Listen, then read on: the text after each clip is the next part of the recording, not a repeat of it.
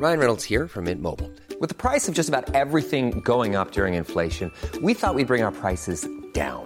So to help us, we brought in a reverse auctioneer, which is apparently a thing. Mint Mobile unlimited premium wireless. Ready to get 30, 30, bit to get 30, bit to get 20, 20, 20, bit to get 20, 20, bit to get 15, 15, 15, 15 just 15 bucks a month. So, Give it a try at mintmobile.com slash switch. $45 upfront for three months plus taxes and fees. Promo for new customers for limited time. Unlimited more than 40 gigabytes per month. Slows. Full terms at mintmobile.com. Heraldo Radio, la H se lee, se comparte, se ve y ahora también se escucha.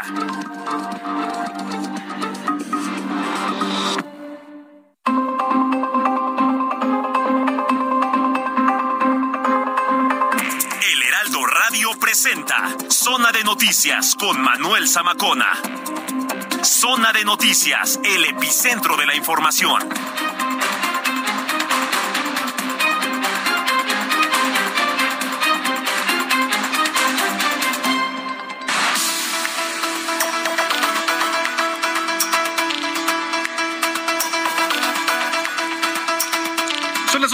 En punto tiempo del centro de la República Mexicana. Señoras y señores, qué gusto que nos estén acompañando ya en esta tarde de sábado, hoy que es 29 de octubre del año 2022. Agoniza agoniza el mes de octubre, el último trimestre del año también, pues eh, empieza a tomar tintes de otro color también. Pero bueno, pues ahí la llevamos, poco a poco ahí vamos. Qué gusto que nos estén acompañando ya en esta tarde, eh, pues entre nublada, soleada, a veces a ratitos se asoma el sol, a ratitos se vuelve a nublar, etcétera. Así está por lo menos aquí en la zona metropolitana del Valle de México. Qué gusto que nos acompañe desde cualquier lugar que nos escuche. Bienvenida, bienvenido a este espacio que es la mejor revista del fin de semana, zona de noticias. Si usted sintoniza Heraldo Radio. Saludamos de norte a sur, de sur a norte, a toda la República Mexicana y también a Estados Unidos, a, quienes nos ven y nos escuchan a través de Now Media Radio, Now Media Televisión, que es nuestro partner aquí. Muchos, muchos saludos. Estamos transmitiendo completamente en vivo desde Insurgente Sur 1271. Aquí está ubicada la Torre Carrachi y al interior las instalaciones de Heraldo Media Group. Si usted baja las escaleras, aquí está la cabina principal desde donde esta voz los acompaña y usted hace el favor de Bueno, y como siempre, pues tenemos bastante información. Vaya fin de semana movido aquí en la capital. Mire, entre Día de Muertos, que es el desfile hoy, por cierto, ahí en pues todo lo que es el centro histórico, Paseo de la Reforma, un gran espectáculo, ¿eh? se lo recomiendo, todavía está tiempo de llegar, vamos a tener enlaces también y vamos a platicar con Martí, Martí Batres, secretario de gobierno aquí de la capital, para que nos dé los detalles, pero eh, sí se lo recomiendo mucho, es un gran, gran espectáculo. Y otro espectáculo es la Fórmula 1, que también ahorita está en su mero apogeo, está en su mero mole ahí la alcaldía de Iztacalco, bueno, pues también ya tiene este su fiesta, así que el tráfico está a tope, ni ni voltear para estos lares de la capital, la verdad. Hay mucho tráfico, a eso súmele que se inauguran las ofrendas y los eventos de por sí que ya había programados entre conciertos, eventos deportivos, etcétera. Entonces, pues la Ciudad de México la verdad es que recibe una gran cantidad de turistas.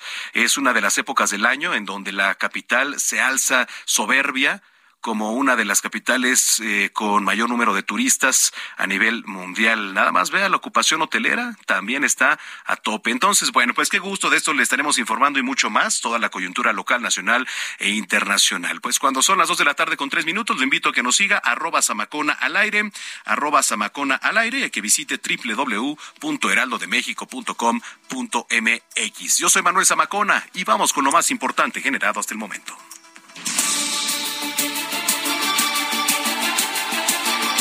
Le platico que el presidente Andrés Manuel López Obrador anunció la compra de una planta termoeléctrica en La Paz, Baja California, a la empresa estadounidense Fortress para terminar con los apagones en la entidad, al menos por los próximos ocho años. Es la voz del presidente López Obrador. Ya tomamos la decisión y ya se compró una planta, una termoeléctrica, eh, aquí en La Paz a una empresa estadounidense, Fortress. Se van a pagar 180 millones de dólares. Pero esto ya resuelve el problema de los apagones. Con al menos ocho mil viviendas y 25 mil familias afectadas, fue declarada la emergencia por daños en comunidades en ocho municipios de Nayarit tras el paso del huracán Roslin. Esto lo dio a conocer la Coordinación Nacional de Protección Civil de la entidad. La Comisión de Vigilancia de la Auditoría Superior de la Federación llamó a comparecer al titular de Seguridad Alimentaria Mexicana, Leonel Cota Montaño, para que explique y justifique un presunto desvío de recursos por 11 mil millones de pesos.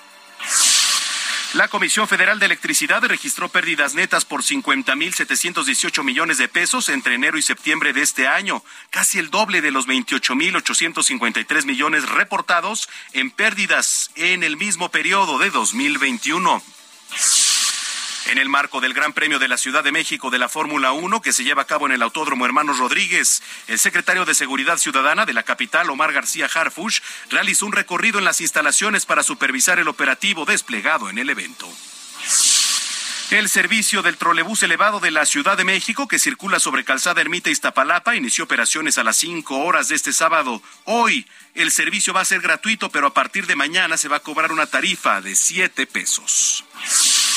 Y tome nota porque este domingo 30 de octubre termina el horario de verano cuya implementación empezó el 7 de abril de 1996, por lo que usted deberá trazar su reloj una hora a las 2 de la mañana o, bueno, lo más recomendable, antes de irse a dormir.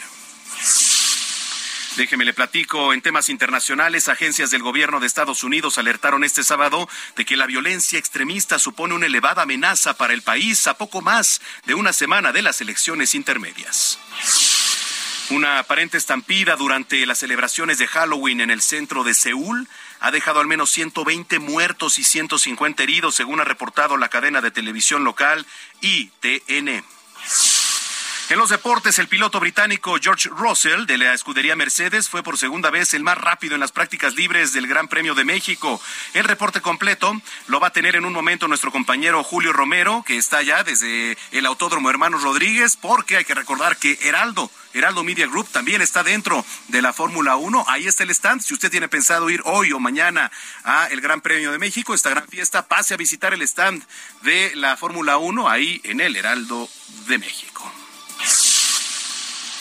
Bueno, y también le platico, Sergio Checo Pérez, tercer piloto de la temporada 2022 de Fórmula 1 y el ex campeón mundial de boxeo Julio César Chávez, encabezan la lista de ganadores del Premio Nacional del Deporte, reconocimiento que entrega el Gobierno de México.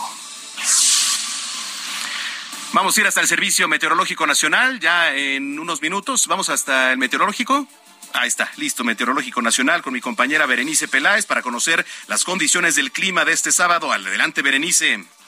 ¿Qué tal, Manuel? Es un gusto saludarlos desde el Servicio Meteorológico Nacional para informarles que durante este día el frente número 6 se va a extender desde el norte del Golfo de México hasta el sur de Veracruz. Esto lo hará con características de estacionario y va a producir chubascos en estas regiones, además del sureste del país, con lluvias puntuales fuertes en el estado de Puebla y muy fuertes en zonas de Veracruz y de Chiapas. Además, esta masa de aire que está asociada al frente va a cubrir la mesa del norte, la mesa central y también el oriente del territorio nacional, por lo que en estas regiones estamos eh, previendo ambiente vespertino fresco templado, así como bancos de niebla sobre la Sierra Madre Occidental, perdón, oriental, y evento del norte con rachas de 60 a 70 kilómetros por hora en la costa de Tamaulipas y con rachas de 70 a 90 kilómetros por hora y oleaje elevado en las costas de Veracruz y también en el Golfo de Tehuantepec. Por otro lado, el ingreso de humedad del Océano Pacífico y también inestabilidad de niveles altos de la atmósfera van a estar ocasionando algunas lluvias y chubascos vespertinos con descargas eléctricas sobre entidades del occidente y sur del país, así como lluvias puntuales fuertes en el estado de Guerrero. Para este día en el Valle de México, Manuel, te comento que tendremos incremento de la nubosidad durante esta tarde y estamos pronosticando algunas lluvias con intervalos de chubascos tanto en la Ciudad de México como en el Estado de México. El pronóstico de temperatura para este día en la Ciudad de México es de 23 a 25 grados Celsius. Actualmente el Aeropuerto Internacional de la Ciudad de México reporta 24 grados. Hasta aquí el reporte del tiempo. Bueno, pues vamos a estar pendientes. Muchas gracias, Berenice. Gracias, buena tarde. Buena tarde, Berenice Pelaz, desde el Servicio Meteorológico Nacional. Y ahora sí, vamos hasta el Autódromo Hermanos Rodríguez, porque ya está listo ahí este nuestro compañero Julio Romero, que nos tiene la información. Adelante, Julio, ¿cómo estás? Qué gusto saludarte. Mi querido Manuel Zamacona, qué placer saludarte. Efectivamente, estamos aquí en el Autódromo de los Hermanos Rodríguez. 130 mil aficionados viviendo la checomanía se han dado cita el día de hoy a lo que ha sido la práctica 3 y en unos minutos más, en punto de las 3 de la tarde, la calificación oficial. En pista, en pista, la escudería Mercedes es la que ha marcado los mejores tiempos, el 1-2 con George Russell y Lewis Hamilton, que en verdad han quemado el, circuito de los hermanos Rodríguez. ¿Cómo le ha ido a Checo Pérez? La verdad es que no le ha ido nada bien.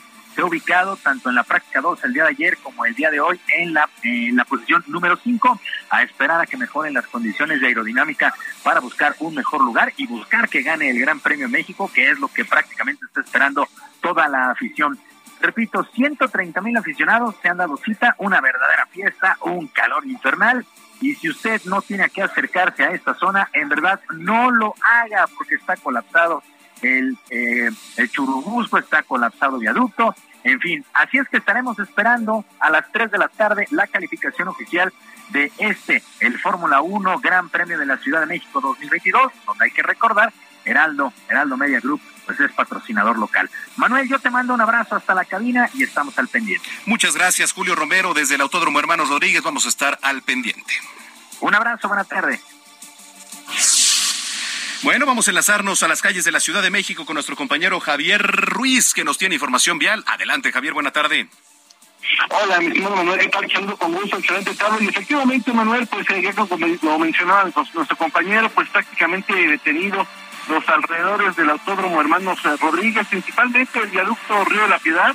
El avance pues se encuentra a vuelta de ruedas, prácticamente desde el eje 3 Oriente, para quien desea llegar al circuito interior, incluso ya para continuar hacia las inmediaciones de lo que es el Foro Sol del autódromo, la circulación complicada.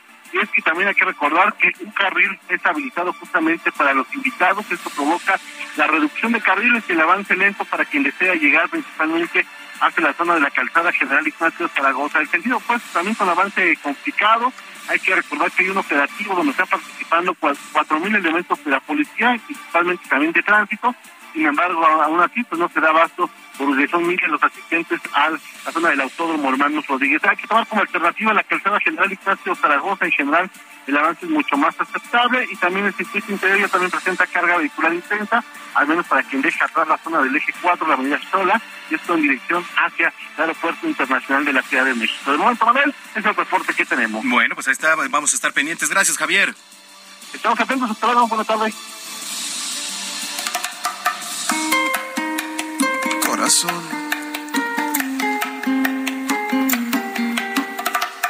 Lo intentamos, pero no pudo funcionar. Bueno, pues uno de los grandes exponentes de la música regional mexicana, el cantautor Isidro Chávez Espinosa. Seguramente usted mejor lo conoce como Espinosa Paz. Está cumpliendo hoy 41 años de edad y por eso escuchamos Lo Intentamos, que es uno de sus grandes éxitos y que forma parte del álbum Yo no canto, pero Lo Intentamos, lanzado en el año 2009. No te busque, que no te llame, que otra persona tiene la llave para entrar en tu vida.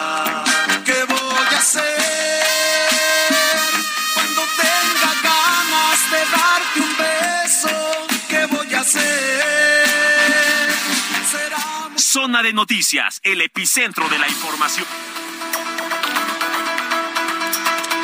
Bien, pues bueno, eh, entramos de lleno ya en la información. Déjeme le platico que el secretario de, de, Relaciones Exteriores, Marcelo Ebrard, calificó de positivo este encuentro del presidente López Obrador y el enviado especial de Estados Unidos para el cambio climático, John Kerry, en el que, bueno, pues ya acordaron impulsar las energías limpias. La información la tiene nuestra compañera Noemí Gutiérrez. Adelante, Noemí ayer por más de cinco horas se reunieron entre Manuel López Obrador con John Kerry en día especial para el antes de este encuentro 10 no, ahí estamos teniendo problemas con la comunicación con nuestra compañera Noemí Gutiérrez. Ya en, en, un momento le vamos a dar pues todos los detalles de este de lo que fue esta reunión entre John Kerry y el presidente Andrés Manuel López Obrador. Ya la tenemos. Adelante, Noemí, ya te escuchamos. Hola, muy buenas te comentaba ayer durante cinco horas se reunió en el Mundillo con el presidente Andrés Manuel López Obrador y John Kerry, enviado especial para el clima del gobierno de Estados Unidos. Al término de este encuentro dieron un mensaje el canciller Marcelo Ebrard, el embajador de Estados Unidos en México, Ken Salazar, el mismo John Kerry, así como el gobernador Alfonso Durazo.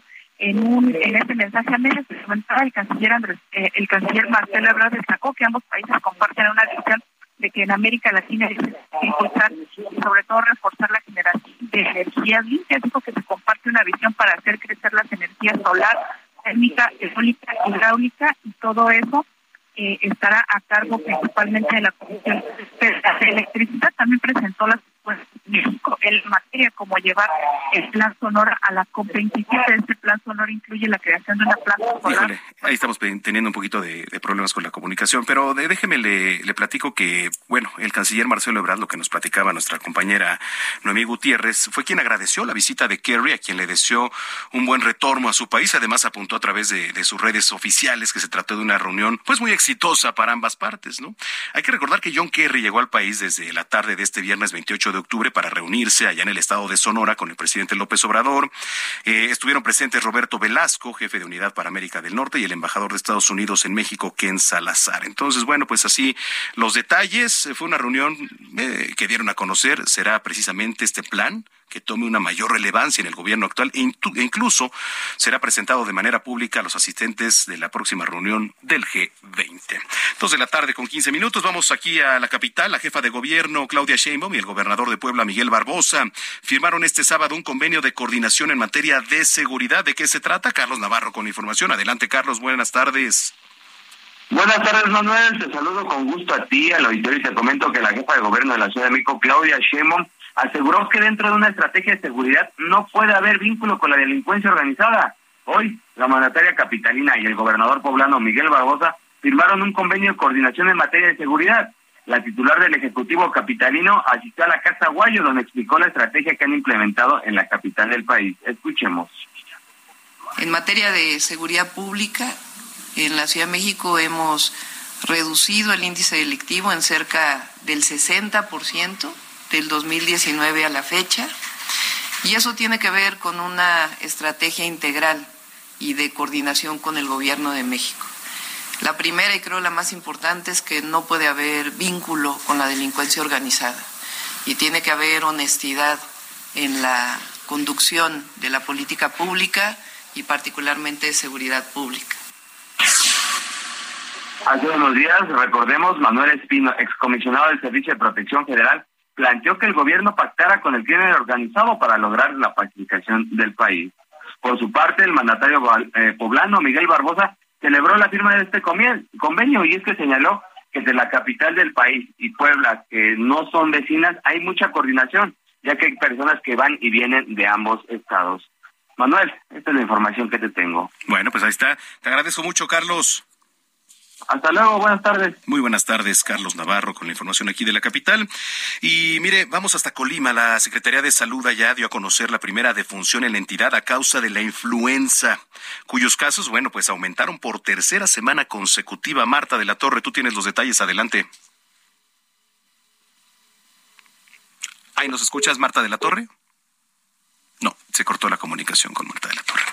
Bueno, en lo que la recuperamos, déjeme le platico que con al menos ocho mil viviendas y veinticinco mil familias afectadas, fue declarada emergencia por daños en comunidades en ocho municipios de Nayarit, por donde pasó el huracán Roslin. Esto lo dio a conocer la Coordinación Nacional de Protección Civil en la declaratoria. Y a partir de ello, pues el Estado podrá activar recursos del programa para la atención de emergencias por amenazas naturales, que se dispersa a partir de distintos programas del Gobierno de México. Y mire, fueron distintas comunidades ¿eh? de los municipios costeros del norte de Nayarit, como Acaponeta, Bahía de Banderas, San Blas, Santiago Ixcuintla, Tuxpan, también donde hubo diferentes pérdidas, desde la destrucción de los techos, la red eléctrica colapsada, viviendas derrumbadas, principalmente por el viento. Entonces, bueno, pues declarada emergencia por daños allá en las comunidades. Ahora sí, regresamos hasta Colima. Marta de la Torre, adelante. Hola, ¿qué tal, Manuel? Buenas tardes. Pues una eh, severa problema con los contagios de influencia se está registrando aquí en el estado de Colima, que desde semanas pasadas ya nos habían advertido que había una gran cantidad de eh, contagios aquí en la entidad, a pesar de que, bueno, pues el programa de vacunación arrancó desde el pasado primero de octubre, pero no se ha tenido una buena respuesta. Pues lamentablemente el día de hoy se confirma ya el primer fallecimiento de una persona por influenza aquí en la entidad. Es la primera de esta temporada y es que de acuerdo con la Secretaría de Salud del Estado, esta eh, paciente pues eh, se registró en la en hospitales aquí en el en la entidad y bueno pues de esta manera ya se eh, registra un fallecimiento, así como 104 contagios. Informarte, eh, Manuel, que en la última semana de estos 104 contagios se registraron 42. Eh, hasta la semana pasada se tenían acumulados 60, por lo que, bueno, eh, se registró un aumento de eh, 40 casos más, por lo que, bueno, Colima se encuentra en los primeros lugares de influenza en la entidad, todavía nada más por debajo de Nuevo León. También te informo que en todo el país son tres los fallecidos por influenza y bueno, pues en este caso el estado de Puebla y Yucatán ya junto con Colima pues son los que están registrando fallecimientos por esta enfermedad. Y bueno, pues las autoridades están muy alertas, piden a la población acudir a vacunarse. Hay puestos de vacunación eh, prácticamente todos los días, de 8 de la mañana a 6 de la tarde, en diferentes puntos del estado para que se facilite a las personas ir por la vacuna eh, para, eh, para prevenir la influenza. Y bueno, pues alerta a la población sobre este incremento de contagios para que, bueno, pues también se cuiden. Aquí en Colima no se ha dejado de usar el cubrebocas, se sigue solicitando, aunque muchas personas ya no lo están usando, pero si no es por COVID, ahora por influenza va a ser necesario continuar con esta medida. Es la información, Manuel. Bueno, estaremos pendientes. Gracias, Marta. Gracias, buenas tardes. Buenas tardes, Marta de la Torre, allá en Colima. Y en Veracruz, una explosión de pirotecnia se registró en una capilla del municipio de Coscomatepec. Dejó un saldo de 10 personas lesionadas y entre ellos dos menores de edad, caray. Bueno, Juan David Castilla, adelante. Muy buenas tardes, Manuel. Te saludo con gusto desde el estado de Veracruz. Comentarte que una explosión de pirotecnia se registró en la capilla de San Judas Tadeo, ubicada en la comunidad del Potrerillo, municipio de Coscomatepec, en la zona centro del estado de Veracruz. Esto ocurrió durante la madrugada del viernes 28 de octubre, lo que dejó al menos 10 personas lesionadas, entre ellos dos menores de edad. La pirotecnia se encontraba almacenada en el recinto religioso y sería utilizada para la celebración de San Judas Tadeo, conocido como el Santo de las Causas Imposibles y festejado cada 28 de octubre. Se habla de que ocho mujeres resultaron heridas y que algunas de ellas se trasladaron por sus propios medios en vehículos particulares al hospital del Instituto Mexicano del Seguro Social ubicado en la cabecera municipal. Una adulta mayor fue quien resultó con lesiones más graves, ya que estaba junto a la pirotecnia que explotó y estuvo a punto de perder una extremidad inferior. También presentó una grave lesión en el rostro. Al lugar arribaron elementos de protección civil, del cuerpo de bomberos y policía municipal para atender el siniestro y trasladar a los heridos. Cabe recordar que el pasado 4 de marzo se registró una explosión a causa de pirotecnia en una vivienda, dejando un saldo de seis personas fallecidas en la localidad de Chicola, municipio de Alpatláhuac, en la zona serrana de Coscomatepec. En ese caso, los fallecidos eran integrantes de una familia de artesanos que se dedicaba a fabricar piezas para fiestas patronales. Este es el reporte desde Veracruz, Manuel. Excelente tarde. Igualmente para ti, Juan David Castilla, desde Veracruz. Y bueno, eh, con motivo de las festividades por el Día de Muertos, la administración del tren suburbano eh, anunció que va a mantener sus horarios, aunque aclaró que va a modificar la frecuencia en la salida de los trenes, esto en el Estado de México, donde está Leticia Ríos. Adelante con la información, Leti. ¿Qué tal, Manuel? Muchas gracias. Te saludo con mucho gusto a ti y al auditorio del Heraldo Radio para informarte que con motivo de la celebración del Día de Muertos, el horario de servicio del tren suburbano de la zona metropolitana del Valle de México para el próximo miércoles 2 de noviembre será de las 5 de la mañana a las 12.30 de la noche, informó Ferrocarriles Suburbanos. Sin embargo, la frecuencia en el paso de los trenes se modificará considerando la menor afluencia de usuarios. La empresa puntualizó que el paso entre trenes de las 5 a las 7 horas será de 15 minutos, mientras que de las 7 a las 22 horas se tendrá una frecuencia de 10 minutos. El tren suburbano destacó que de las 22 horas al término del servicio, es decir, después de las 12.30, de la noche, nuevamente la frecuencia de paso entre trenes será de 15 minutos. Durante los días normales de lunes a viernes, el horario del servicio del suburbano también es de 5 a 12.30 de la noche, pero durante las horas pico de mayor afluencia se reduce el tiempo en la frecuencia de paso de trenes entre 6 y 8 minutos para agilizar el servicio. Ferrocarriles Suburbanos pidió a sus usuarios consultar la información de horarios del servicio masivo de transporte público en sus redes sociales y páginas páginas oficiales, así como tomar las debidas precauciones ante estos cambios en los horarios. Hasta aquí mi reporte. Muchas gracias. Ahí está. Muchas gracias, Leti Ríos, desde el Estado de México. Bueno, vamos a ir a la pausa, pero comenzamos las efemérides de hoy, las efemérides musicales, porque un día como hoy, pero de 2012, lanzó el álbum eh, compilatorio de Nirvana llamado, pues, del mismo nombre, y por eso escuchamos Come As You Are.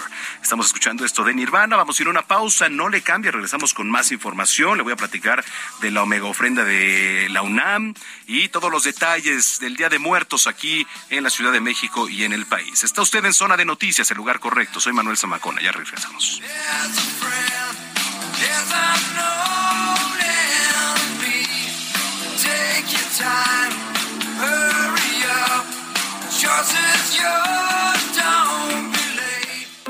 Vamos a una pausa y regresamos con Manuel Zamacona a Zona de Noticias.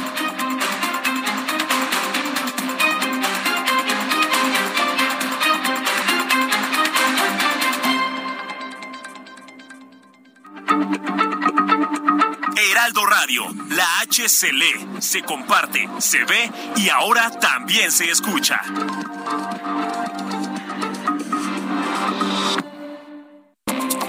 Estamos de regreso en Zona de Noticias con Manuel Zamacona por el Heraldo Radio.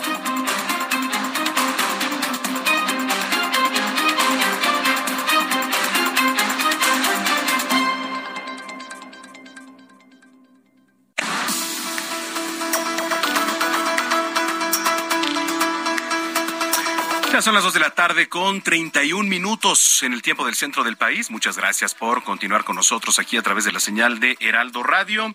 Y al inicio de este espacio, pues justo le platicaba, ¿no? En torno a lo que se celebra ya en los próximos días. Mire, eh, de repente agarramos muchas tradiciones que vienen de, Estados Unidos.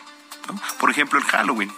¿no? Que, bueno, de hecho el Halloween, no sé si de Estados Unidos en particular, hay, hay varios, este, pues digamos, hay varias ideas, ¿no? De dónde viene en, en, particular el Halloween, si de Irlanda, si de Estados Unidos. Lo que sí es que hemos adoptado quizá esa tradición para ir con las amigas, con los amigos, con la familia, de fiesta disfrazarnos, salir, ya lo veo muy poco, ¿eh? la verdad es que yo casi ya no lo he visto, pero salir a pedir la famosa calaverita, que en Estados Unidos es trick or treat, ¿no? Truco trato, pero aquí pues este todavía los más pequeños sobre todo salen con las calaveritas, ¿no? Pues a pedir dulces, incluso hay gente que da dinero, etcétera. Entonces, bueno, aunado a eso, le digo ya nuestra tradición, que es el Día de Muertos, pues este, ese sí lo tomamos eh, muy categóricamente y como le digo, arraigado a lo que es el próximo primero y 2 de noviembre, pero el desfile que va a haber hoy, conmemorativo a, esto que le digo, va a estar impresionante. ¿No? Entonces, ya nos van a dar un poquito más adelante los detalles, entonces está aquí muy pendiente. Mientras tanto, vamos a ir rapidísimo a Jalisco, porque en el marco de las celebraciones justo por el Día de Muertos, artesanos crearon la Catrina más grande del mundo la Catrina más grande del mundo, que será exhibida en el Catrina Fest 2022, que comenzó este sábado en eh, dicho municipio jalisciense. Ahí está nuestra compañera Adriana Luna, que nos tiene la información. Adelante, Adriana. De semana comienzan las festividades en Jalisco por el Día de Muertos. En Zapotlanejo está la Catrina más grande del mundo. Ahora mide 18 metros de altura porque está sentada, luciendo su vestido negro con diseño exclusivo y coloridas flores bordadas. Nos explica el alcalde Gonzalo Álvarez Barragán. En esta ocasión va a estar sentadita porque le vamos a dar un tema que es lo que ocupa al municipio de Zapotlanejo, que es el tema textil. Pero además de ello estamos eh, bien organizados con las delegaciones para también traer los temas de cada uno de los oficios que se hacen en las delegaciones del municipio de Zapotlán. Más del 65% de la derrama económica que tiene Zapotlanejo proviene de la industria textil. El resto es por la agricultura, ganadería y gastronomía. Los artesanos, diseñadores y fabricantes textileros estuvieron preparando durante 12 horas por cuatro días a la Catrina gigante, con ese vestido de 500 metros de tela y bordado a mano, trabajo artesanal, que nos recuerda a los textileros del siglo XVIII, quienes comenzaron la tradición en la región, comenta Rocío Rubalcaba, diseñadora de la localidad y trabajé uno a uno los colores, las combinaciones y el diseño como tal, así que es único en el mundo. Hasta el momento llevamos más de 500 metros de tela invertidos en el, en el, solo en el vestido de la Catrina. Zapotlanejo tiene más de 70 mil habitantes y más de la mitad se dedica a la industria textil. Ya la Catrina más grande del mundo es una tradición que atrae a visitantes mexicanos y extranjeros.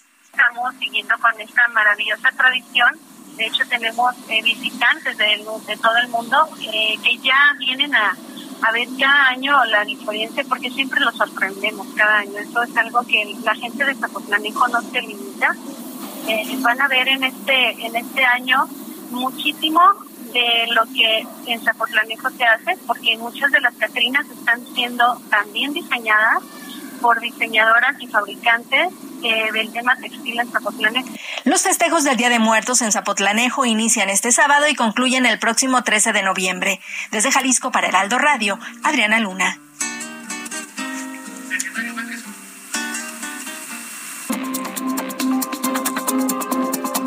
Sigue a Manuel Zamacona en Twitter e Instagram, arroba Zamacona al aire.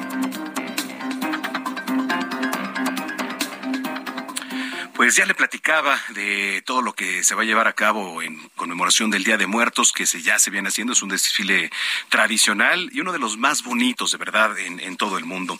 Eh, me da mucho gusto saludar, como siempre, en la línea telefónica Martí Batres, el secretario de Gobierno de la Ciudad de México. Bienvenido, Martí, como siempre. ¿Cómo estás? Buena tarde. ¿Cómo estás, Manuel Zamacona? Muy buenas tardes. Gracias por tomar la comunicación. Oye, pues estábamos dando contexto desde un inicio, ya se viene, digo, la verdad, un fin de semana bastante agitado, bastante turístico para la capital. Cuéntanos todo, por favor. Es un fin de semana muy intenso ya dentro de un marco de festividades. Ya desde el fin de semana pasado tuvimos el, desfile de los alebrijes, el desfile de los zombies, el festival de eh, la flor de Tempasuchi, el festival de los globos aerostáticos. Y este fin de semana tenemos el desfile de la mañana, el desfile de Día de Muertos con creaciones eh, realizadas por los pilares, los faros, los centros culturales, que pertenecen todos estos a la infraestructura cultural del gobierno de la Ciudad de México.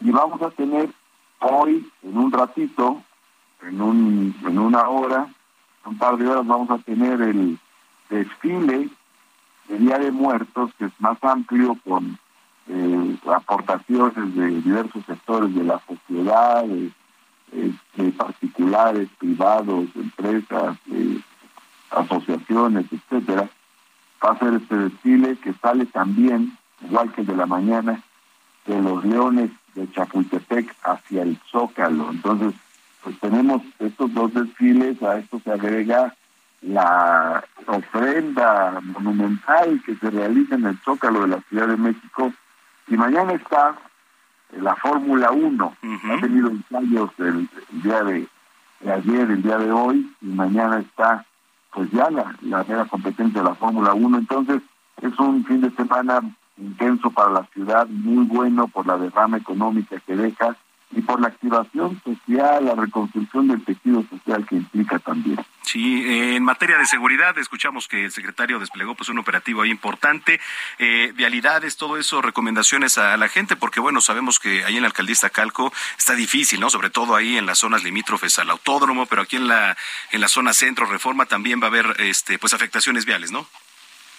Sí, tenemos nosotros un operativo vial, estamos tratando de minimizar sus sus consecuencias para que no se, cierre mucho el centro.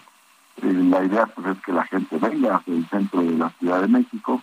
Entonces tenemos este operativo, participan eh, como 700 elementos y en la Fórmula 1 mañana estarán como mil también, de tal forma que pues hay protección, hay cuidado de seguridad, también hay personal de otras áreas de gobierno que está desplegada, obviamente de la Secretaría de Cultura, mucho personal y personal de la Secretaría de Gobierno también cuidando todos estos lugares. Sí, vamos a estar. Eh, ocupación hotelera, supongo, pues eso es una eh, oportunidad importante, ¿no? En estos, eh, en estas fechas para la Ciudad de México. Es una muy buena oportunidad. En efecto, de hecho, uno de los sectores más dinámicos de crecimiento económico a lo largo de este año ha sido el de, el de turismo. La ocupación hotelera y la actividad de los restaurantes han ayudado mucho a levantar la economía. Entonces, toda la afluencia que tenemos repercute positivamente directamente en este sector. ¿Qué viene ya para la Ciudad de México en el último, digo, cerrando ya prácticamente el mes de octubre, noviembre y diciembre? Bueno, eh, nada más habría que decir que esperamos unos dos millones de visitantes en este fin de semana, tanto de aquí, de la ciudad, como de los estados, de la República, de alrededores incluso de, extranjeros que vienen con motivo de estas festividades. Ahora, eh, nosotros nos enfilamos ya a la parte final del año, nos quedan dos meses de este año y pues tendremos otro tipo de restos y, actividades. Vamos a continuar con la reactivación económica, las fiestas eh, eh, que se realizan alrededor del 20 de noviembre, en los festejos de la Revolución Mexicana, pues importantes también tienen su, su fuerza deportiva, cultural, cívica, y luego eh, viene ya todo el, llamado puente navideño, el puente eh, Guadalupe Reyes, el 12 de diciembre hasta el 6 de enero, 12 de diciembre, luego la Navidad, el Año Nuevo, el Día de Reyes, pues que es una temporada entre vacacional, pero también festiva y también pues tiene sus implicaciones económicas positivas. Ya en lo político, legislativo, pues tendremos la aprobación del presupuesto aquí en la Ciudad de México y por cierto, aunque no tiene mucho que ver con todas las festividades, pues también esperamos este fin de año que se apruebe en el Congreso de la Ciudad de México la beca de bienestar para niñas y niños que se entrega a un millón doscientas mil alumnas y alumnos de preescolar, primaria y secundaria en, la Ciudad de México por parte del, del gobierno local y la propuesta es que se plasme en la Constitución bueno, pues ya se dibujó un poco de las cosas que se esperan para este fin de año. Por cierto, ahorita que hablabas del Congreso, ¿cómo, cómo te sentiste ahí durante tu comparecencia ante el Congreso? Magnífico, a mí me gusta mucho el mundo legislativo también, tengo experiencia en ambos, en ambos poderes, tanto en el Poder Ejecutivo como en el Poder Legislativo, pero fue eh, muy buena ceremonia, un intercambio eh, de mucho nivel con los legisladores y luego este, me dispensaron un trato pues bastante cordial, bastante amable todos los grupos parlamentarios y reconocieron nuestro trabajo, lo cual les agradecí ampliamente. Bueno, pues vamos a estar pendientes. ¿Vas a ir a alguno de los eventos, eh, Día de Muertos, Fórmula 1 o a ambos?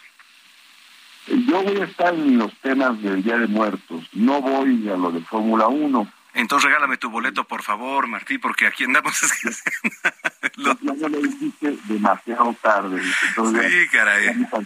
Unos boletos que nos entregaron que los algunas familias de bajos recursos. Sí, sí, vi que anduvieron dando ahí. Y por cierto, en los recorridos que, que tuve con la jefa de gobierno hubo quien me dijo, oye, si te das unos boletos, me invitas y ya. Pues a esas personas les hablé ahora que me dieron unos boletos para que puedan a la Fórmula 1, que la disfruten, porque son personas que difícilmente podrían pagar un boleto de 10 mil pesos, de 20 mil pesos, 40 mil pesos, no sé cuánto pues son boletos muy caros. Entonces, pues ya demasiado tarde, si no, pues ahí se hubiera alguno. Si me lo permite, solamente quisiera agregar esto que me preguntaba de lo de la comparecencia. Sí, Martín. En el Congreso de la Ciudad de México, que hablamos pues básicamente de cinco grandes logros que ha tenido la Secretaría de Gobierno eh, desde que llegué hasta la fecha, eh, en este lapso de poco más de un año. Uno, pues es la disminución de la violencia en las movilizaciones. Dos, eh, la reorganización, acotamiento, ordenamiento de, comercio. Ya vez que liberamos de comercio vía pública el Eje 1 Norte a la altura de Tepito y 65 estaciones del metro de la Ciudad de México.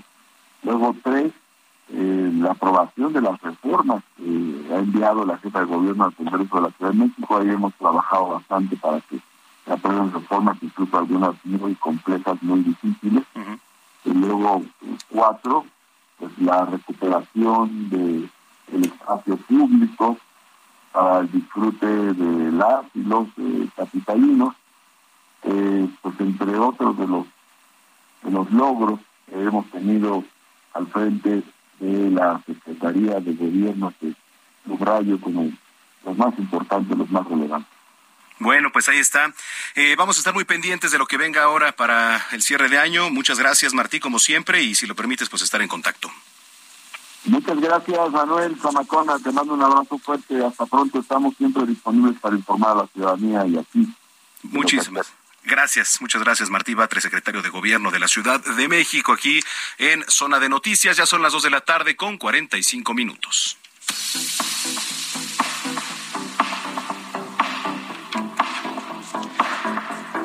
Bueno, pues como cada sábado ya está en la línea telefónica mi querida Paulina Amosurrutia, a quien saludo con mucho gusto. ¿Cómo estás, Pau?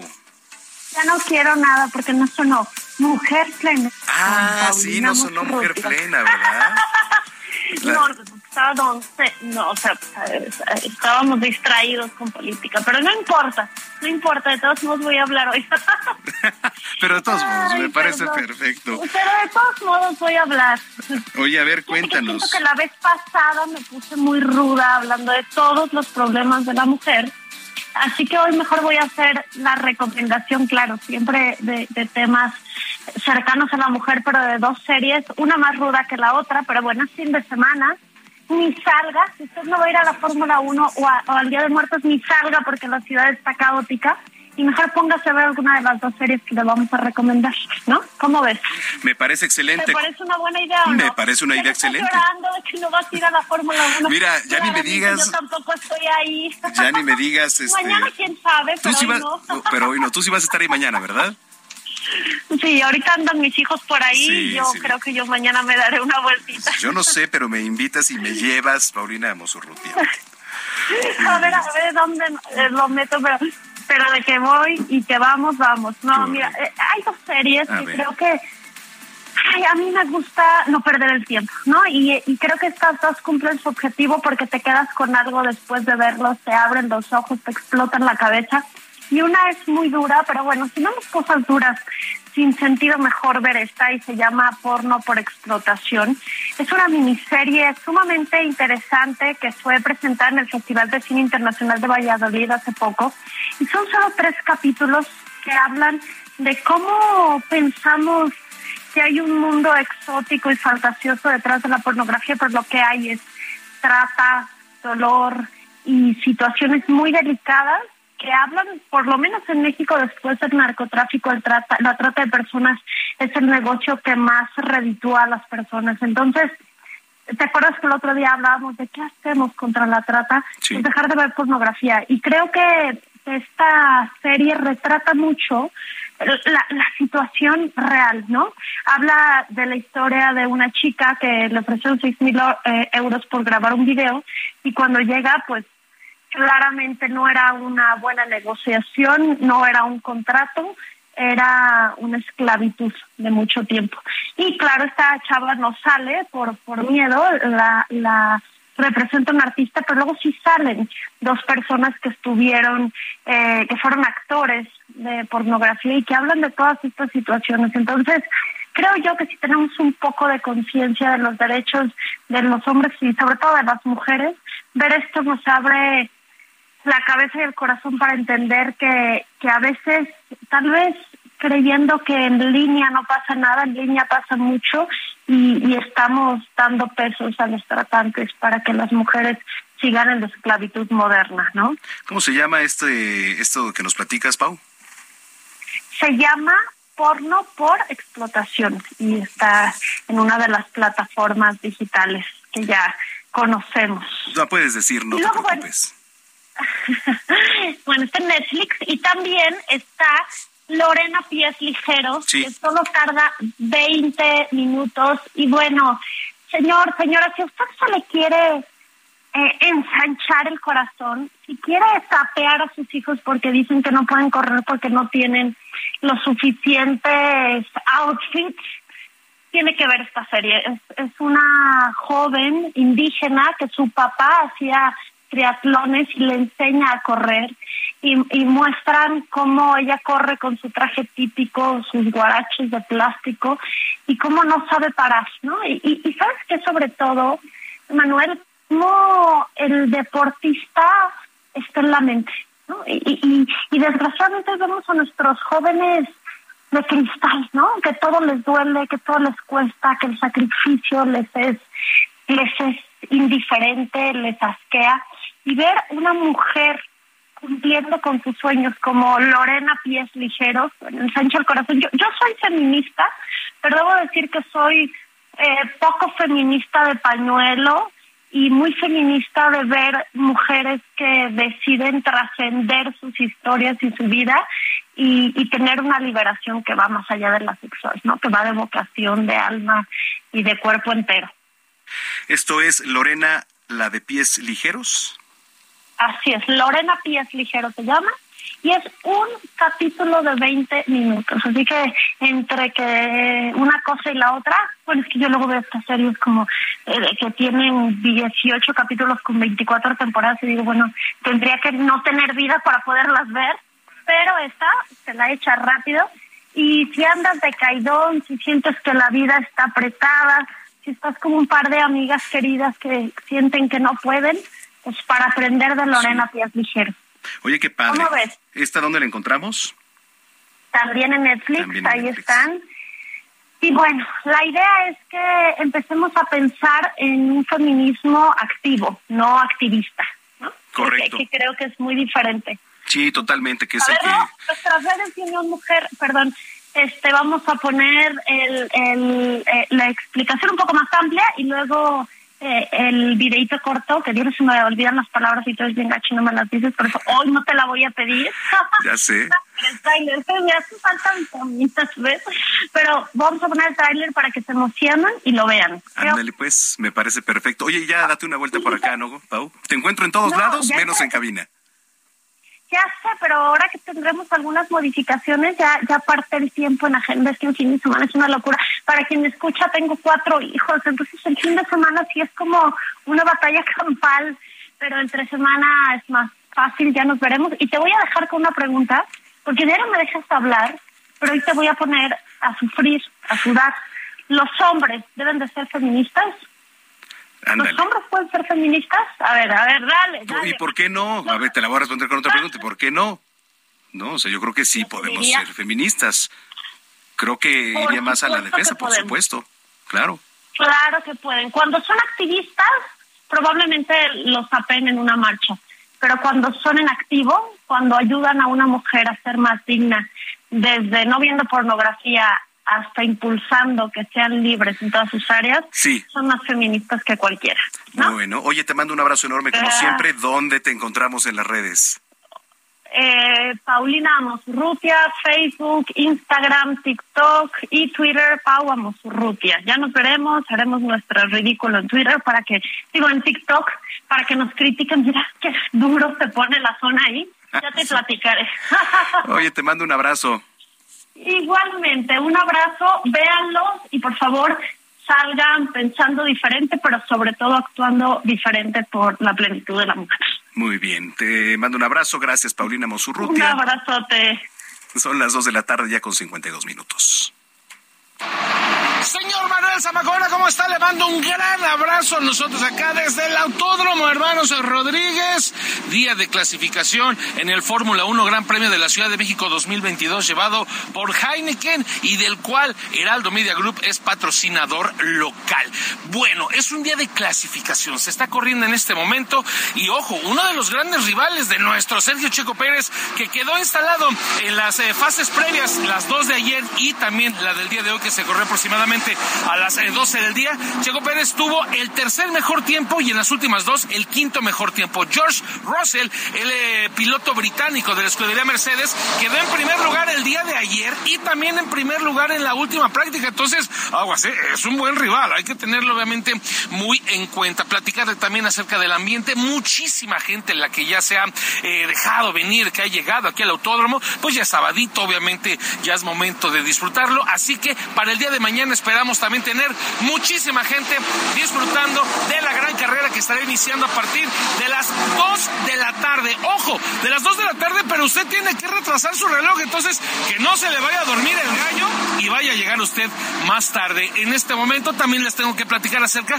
de las exhibiciones. Han corrido eh, temas con la escudería Freightliner, exhibiciones también auto de que con lo que corrieron los hermanos Rodríguez y muchísimos temas más. Así que les estaremos platicando todo como lo hemos hecho en el Heraldo Media Group. Yo regreso, soy Oscar Motaldrete, los invito a que me sigan en arroba mota-sports. Continuamos. Listo, el Gran Premio de la Fórmula 1 desde el viernes, hoy sábado y mañana domingo, que es la carrera, se va a poner y está ya desde estos momentos buenísimo, dándole seguimiento. Señoras señores, vamos a ir a una pausa regresando.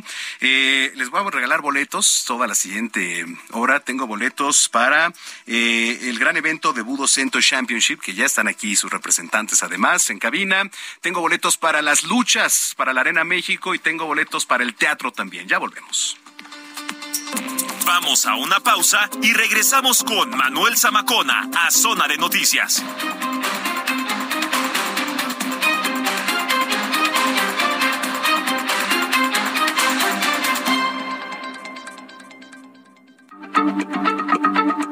Heraldo Radio, la H se lee, se comparte, se ve y ahora también se escucha.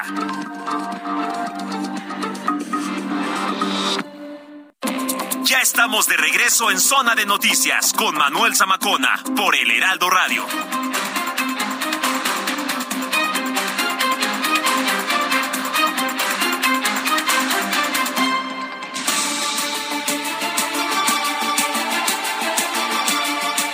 Son las 3 de la tarde en punto en el tiempo del centro de la República Mexicana. Les saluda Manuel Zamacón aquí en Zona de Noticias. Entramos de lleno esta segunda hora de información con el resumen de noticias. Con al menos 8 mil viviendas y 25 mil familias afectadas, fue declarada emergencia por daños en comunidades de ocho municipios de Nayarit, por donde pasó el huracán Roslin. Esto lo dio a conocer la Coordinación Nacional de Protección Civil. La Secretaría de Salud del Gobierno del Estado de Colima informó que se registró en la entidad la primera defunción en la presente temporada de influenza estacional 2022-2023 y por tercera semana consecutiva se registró un importante aumento de casos al acumular hasta el corte del jueves 27 de octubre un total de 104 casos de esta enfermedad. El gobernador de Puebla, Miguel Barbosa, reconoció el trabajo conjunto con la jefa de gobierno de la Ciudad de México, Claudia Sheinbaum, donde no solo se coordina en temas de seguridad pública, sino en cuestiones del carácter económico y social, lo anterior en el marco de la firma de convenio de ambas entidades en materia de seguridad pública. En temas internacionales, una aparente estampida durante las celebraciones de Halloween en el centro de Seúl ha dejado al menos 120 muertos y unos 100 heridos, varios de ellos en estado muy grave, según ha informado el Departamento de Bomberos de la capital surcoreana. El empresario estadounidense Elon Musk, dueño de Tesla también y SpaceX anunció a través de un comunicado que ha realizado la compra de la red social Twitter por más de 400 millones de dólares.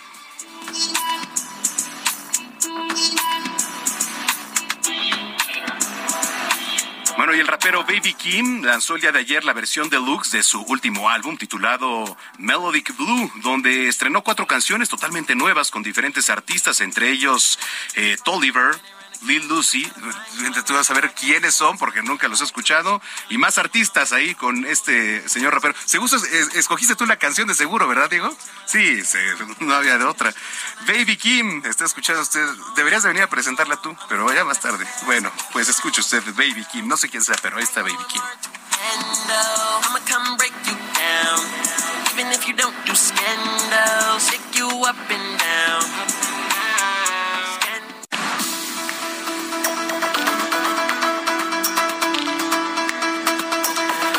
Bueno, ya son las 3 de la tarde con 3 minutos. Los invito a que nos sigan en redes sociales, arroba Samacona al aire. Le repito, arroba Samacona al aire. Y que visite www.heraldodemexico.com.mx para actualizarnos aquí. Y gracias si ya estaba en sintonía y si lo acaba de hacer, bienvenida, bienvenido a este espacio que es la mejor revista del fin de semana. La revista con más rating del fin de semana. Oiga, eh, bueno, pues el próximo 4 de noviembre se va a llevar a cabo en el gimnasio Juan de la Barrera aquí en la Ciudad de México el Budo Cento Championship eh, número 11, ¿es correcto? Es correcto. Que bueno, pues es un evento que contará con grandes exponentes de las artes marciales mixtas, entre ellos el mexicano. How would you like to look five years younger? In a clinical study, people that had volume added with Juvederm Voluma XC in the cheeks perceived themselves as looking five years younger at six months after treatment. Look younger, feel like you. Add volume for lift and contour in the cheeks with Juvederm Voluma XC. Reverse signs of aging by adding volume to smooth laugh lines with Juvederm Volure XC. For important safety information and to find a licensed specialist, visit juvederm.com. That's J U V E D E R M.com. Not for people with severe allergic reactions, allergies to lidocaine, or the proteins used in Juvederm. Common side effects include injection site redness, swelling, pain, tenderness, firmness, lumps, bumps, bruising, discoloration, or itching. There's a risk of unintentional injection into a blood vessel, which can cause vision abnormalities, blindness, stroke, temporary scabs, or scarring. Talk to a licensed specialist to find out if it's right for you. Efraín Escudero. Y bueno, pues hoy me da mucho gusto recibir aquí en la cabina de Heraldo Radio a Iván Macías Herrera, presidente de la Liga. Iván, ¿Qué tal? Buenas tardes. Gracias por la invitación. No, hombre, al contrario. Omar Nagore, Omar Nagore Tapia es matchmaker Sí, muchas gracias por la invitación. Muchas gracias, eh, Omar. Y finalmente Gisela Rodríguez, que es parte del equipo de conducción, conductora. ¿Cómo estás, Gis? Bienvenida. Muy bien, muchas gracias. Muy contenta pues con esta invitación que nos haces, que nos regalas este espacio. Y pues muy emocionados porque ya vamos a la onceava edición que vamos a tener, como lo mencionaste, el próximo viernes 4 de noviembre a partir de las cuatro y media en el gimnasio Juan de la Barrera. ¿Qué vamos a encontrar el próximo 4 de noviembre? Vamos a ver un espectáculo de primer nivel. La verdad tenemos siete combates, siete combates en MMA, que son artes marciales mixtas, siete combates en una modalidad de Muay Thai. Este es, eh, son guantes de MMA, pero en Muay Thai con, con rounds de cuatro minutos, ¿no? Es, es, una, es una variante del Muay Thai, pero es básicamente de Muay Thai. Y un combate de pura sumisión, ¿no? Es un combate femenino de sumisión, entonces en total son 15 combates los que vamos a estar eh, presentando el siguiente viernes en el gimnasio Juan de la Barrera. Eh, se disputa el campeonato de Muay Thai, viene eh, de Argentina directamente un peleador eh, muy bueno contra un mexicano, entonces por ahí vamos a estar dando el campeonato del cinturón. Y bueno, estamos también con estelar de Efraín Escudero, un ex UFC que viene con toda la intención de, de volver a pisar fuerte un octágono y va a combatir con, un mexicano también que es un talento naciente, ¿no? Woody, Woody que ha estado ganando en, diversas instituciones y ahora viene, viene a Budo para, para seguir demostrando quién es. Entonces, son siete, siete combates de MMA, siete combates de Muay Thai y un combate de sumisión. Oye, qué padre. Eh, poco a poco, eh, Omar ha, tenido un poco más de auge, un poco más de eh, expansión, digamos, y ruido, todo este tema de las artes marciales mixtas. Sí, lo que estamos ahorita viendo es un fenómeno social que realmente empieza ya a ser como una cultura. Tenemos ahorita exponentes en campeones mundiales ya mexicanos en UFC, como es Brandon Moreno, y eso nos da a nosotros una plataforma enorme en toda Latinoamérica para entender que las artes marciales viene a poner, digamos, lo que es un deporte nuevo, un deporte con mucha, pero mucha influencia de todas las artes marciales y mucha afición, algo nuevo, algo diferente a donde es un deporte familiar, es un deporte donde la gente está muy conectada con artes marciales junto con un espectáculo y ese espectáculo hace que esto vuelva a hacerse una revolución, digamos, deportiva, algo nuevo, algo que nutre mucho a la parte de lo que es un espectáculo, digamos, más aceptablemente verlo como familiar ahorita. Ahora, eh, hablar de box, hablar de artes marciales mixtas, hablar de lucha libre, era hablar pues de un deporte meramente de hombres, ¿no? Eh, digo, ya a lo largo de los años, y digo, tiene poco realmente, pero en los últimos años eh, se ha ido involucrando muchísimo a la mujer. ¿Cómo se ve desde ese punto, Gis? Sí, totalmente. Eh, creo que últimamente en los últimos años se ha visto la participación más frecuente de las mujeres en todos los deportes de contacto. Eh, pues se puede decir de igual forma las mexicanas Irene Aldana, Alexa Grasso, que ahorita también están dentro de la UFC, ya ranqueadas en los primeros lugares. Eso demuestra pues de la gran participación que están teniendo y no solamente la participación, ¿no? Sino del talento que existe aquí en México. Y de igual forma, pues aquí en Budo Cento Championship eh, hacemos también, tratamos de involucrar a mucho a las chicas porque cada vez que vienen, de verdad los combates que dan son espectaculares. Somos más aguerridas, somos más guerreras, somos más competitivas. Entonces, eh, de verdad, pues es, es, es muy satisfactorio ver que las mujeres estamos cada vez más presentes en las artes marciales. Oye, Iván, eh, ¿cómo ha recibido la gente aquí en la capital este evento? Afortunadamente muy bien, cada vez somos más, eh, los seguidores que tenemos eh, son continuos y son muy orgánicos. Como te comentaba afuera del aire, la verdad es que eh, gracias a estos espacios que, que afortunadamente nos han otorgado, es como Budo se ha ido conociendo y de boca en boca, ¿no? Ese es el, eh, es como Budo ha sido, eh, ha ido desarrollándose y hoy respecto a las mujeres hemos tenido unos campeonatos de Muay Thai de mujeres y de MMA impresionantes, ¿no? Y Budo se está convirtiendo también en una plataforma para lanzamiento a UFC, ¿no? Ya tenemos, eh, hemos tenido a dos campeones de Budo ya contendiendo para eh, este, esta liga de, de Contender Series, que es de Dana White, es presidente de, la UFC. Desafortunadamente no le fue muy bien, pero digamos que eh, es, es el deporte que va evolucionando y que vamos viendo el nivel ya a un, a, a- un nivel internacional. ¿no? Omar, eh, ¿de cuánto tiempo estamos hablando aproximadamente de duración del evento? Digo, los golpes son duros, ¿no? Hay que también a la gente que, este, pues digo, son deportes de contacto. A veces, este, no se anima a llevar a la niña, al niño, pero bueno, ¿qué se puede y qué no se puede? Muy bien, tenemos, el evento lo tenemos dividido en dos secciones. La primera es amateur, donde estamos nosotros haciendo un scouting y estamos dándole promoción a toda la gente amateur. Hacemos una función en Budo donde, digamos, la gente aspira a tener un contrato con Budo y pelear profesionalmente. Esa es la primera, eso es gratis completamente, es para toda la familia. Y como viene, digamos, en una forma, en un, en una situación donde viene reglamentado, vienen con espinilleras, vienen todos muy bien protegidos. La primer parte es amateur completamente y gratis para todo el público que quiera asistir. La segunda parte es ya profesional. Empezamos con unas peleas de chicas internacional. Una chica que es mitad escocesa y mitad mexicana, pero vive en Las Vegas, campeona ahorita panamericana de Noji, contra la máxima revelación que ha sido una mexicana que ha estado ganando todo, orgullosamente de, de lo que es Querétaro. Aquí, aquí en eh, y en todo México ha estado ya muy activa, entonces esperamos un combate muy, muy bueno. Lo que sigue es un bloque de Muay Thai, que es Budo Striking, como nosotros lo denominamos en la, en la liga.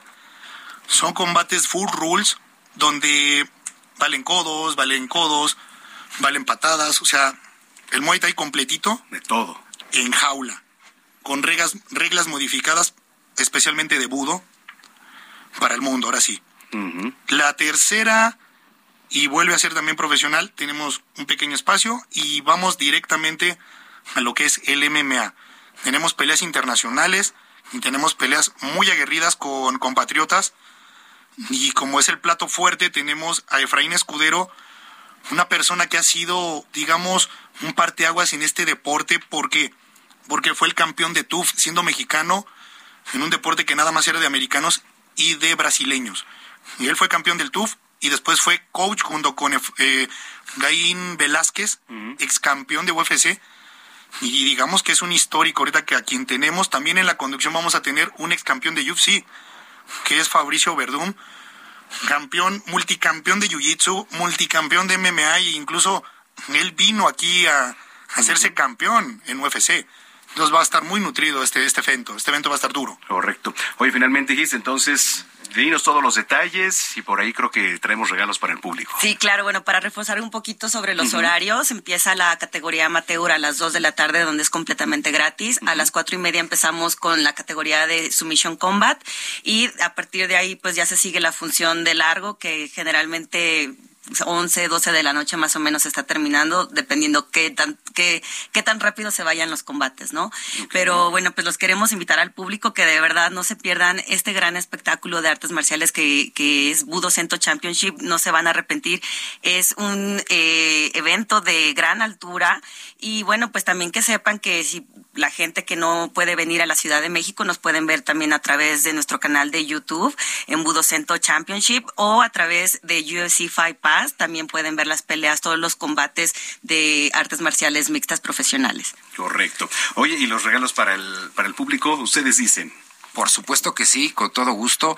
Eh, vamos a dar 20 pases para toda tu audiencia. Ok, 20 boletos, o sea, 10 dobles. 10 pases dobles. 10 pases dobles, correcto, perfecto. Bueno, lo único que tienen que hacer es eh, escribir ahí en el WhatsApp, es, apunte bien, 55 80 69 7942. Le repito, 55 80 69 7942.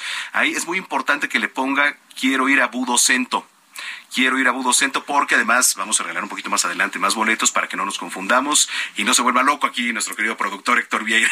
Entonces, bueno, pues ahí está. Eh, siempre bienvenidos, muchas gracias por estar con nosotros. Iván, gracias. Gracias nuevamente por el espacio. Gracias, Iván Macías, es presidente de la Liga. Omar Nagore, gracias. Muchas gracias por el espacio y los esperamos en el Juan de la Barrera. Muchas gracias, Omar Nagore, Matchmaker eh, y Gisela Rodríguez, gracias. muchas gracias, un gusto y de verdad te agradecemos este espacio y bueno, a la gente, pues que de verdad no se pierdan este gran evento. Gracias, Gisela Rodríguez, conductora también del evento. Bueno, pues no se lo pierda, este el número, ya son las 3 de la tarde con 14 minutos. Gastrolab, pasión por la cocina, con Paulina Abascal.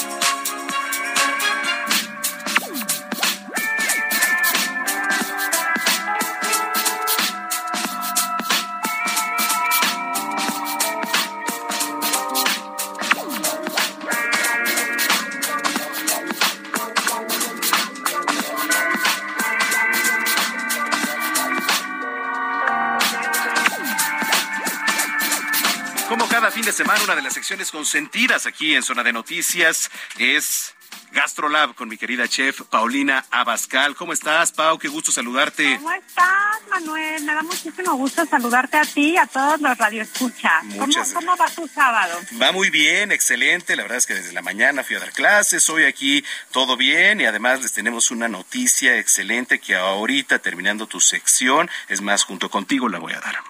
Eso, me parece muy bien. Y bueno, yo pensé que la noticia buena era que íbamos a dar la receta del pan de muertos. Ah, sí, es... y yo creo que todo el mundo quiere hacer pan de muerto en su casa. ¿Qué te parece? Me parece excelente. A ver, cuéntame. Listo, ya tienes listo tu agendita, tu cuadernito de siempre, donde ya tienes un montón de recetas. Listo, aquí todo. Bueno, pues entonces vas a tener una cucharada de levadura en polvo.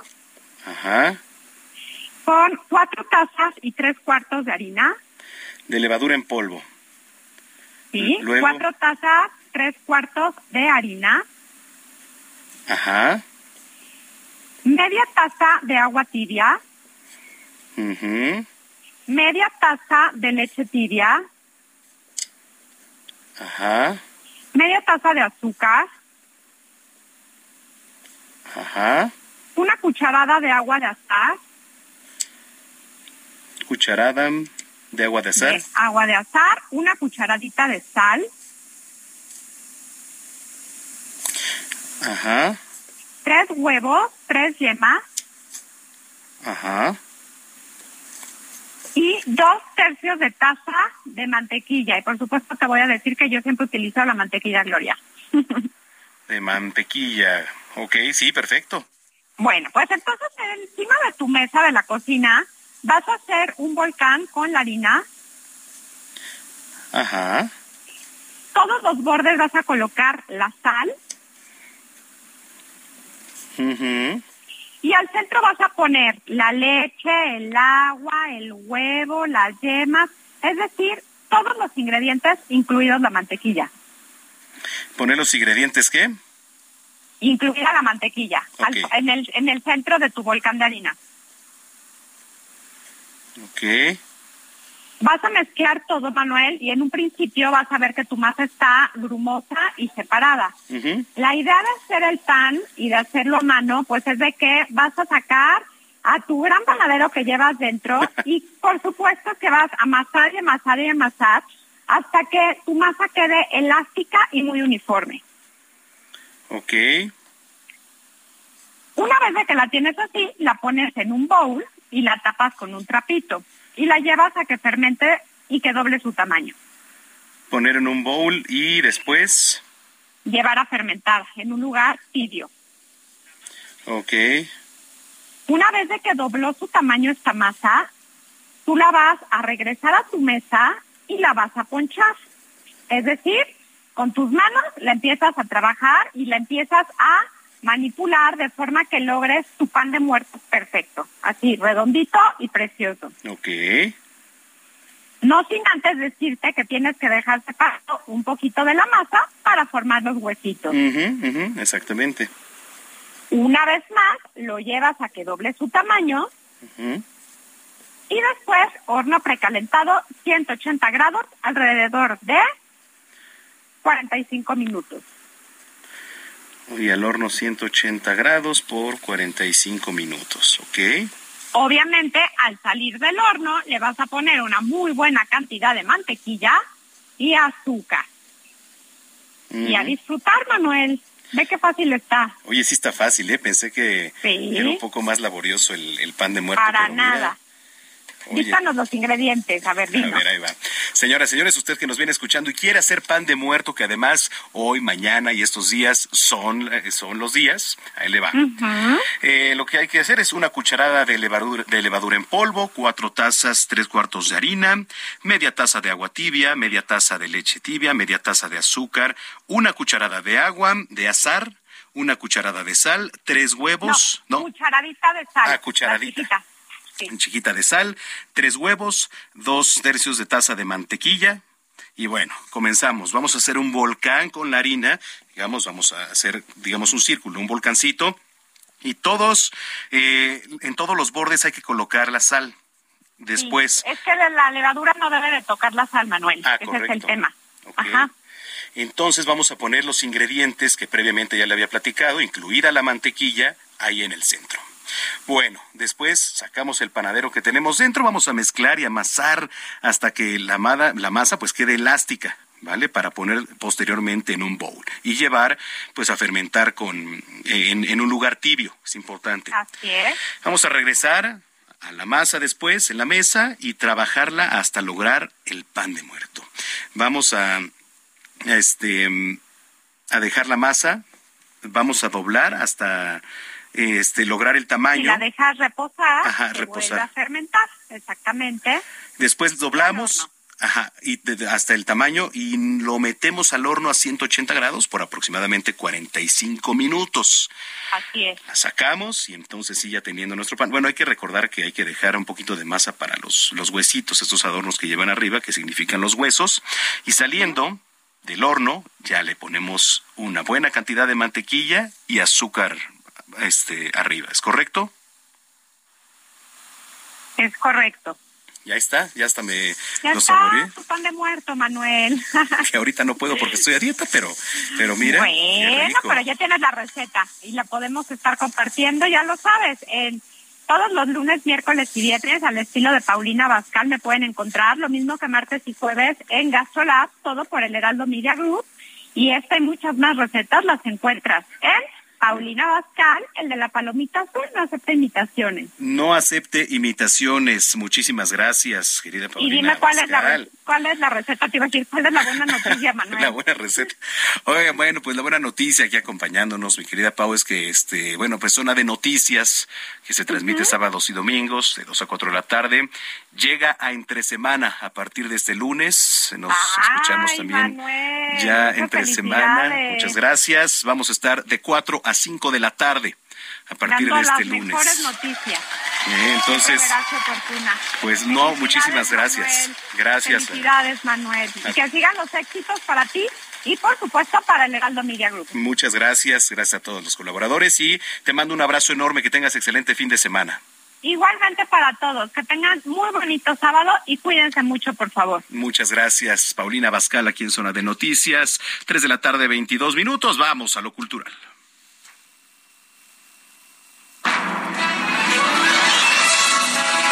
Teatro y más, con Berch Eskerli.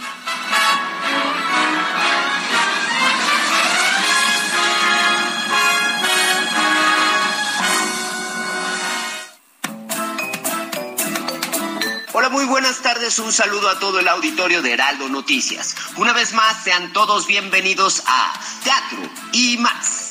En este segmento haremos un recorrido dentro de los montajes más relevantes de la escena teatral de la Ciudad de México. Y aquí damos inicio. Por fin el espectáculo que todo México estaba esperando. Querida, el musical de Juan Gabriel con una maravillosa producción a cargo del renombrado productor Morris Gilbert, nos engalana con este espectacular show lleno de magia y acrobacias, pero sobre todo con el inolvidable repertorio musical del gran divo de Juárez. Se estará presentando los días miércoles, jueves y viernes a las 8 de la noche, sábados a las 5 y a las 8.30 y los domingos a la 1.30 y 5 de la tarde en el Teatro San Rafael.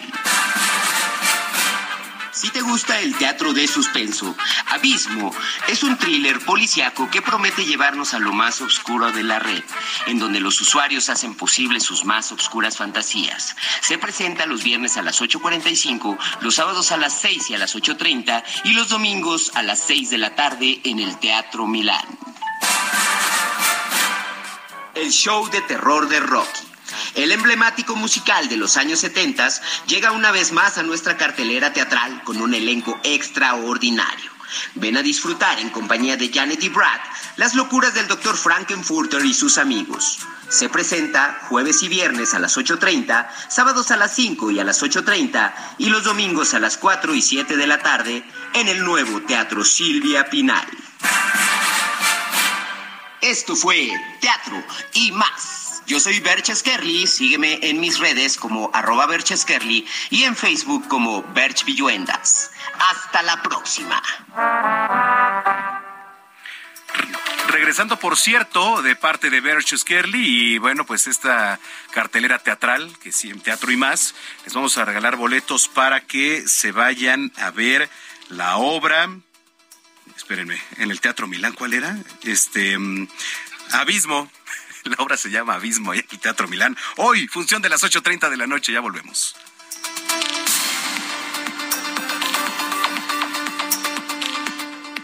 Vamos a una pausa y regresamos con Manuel Zamacona a Zona de Noticias.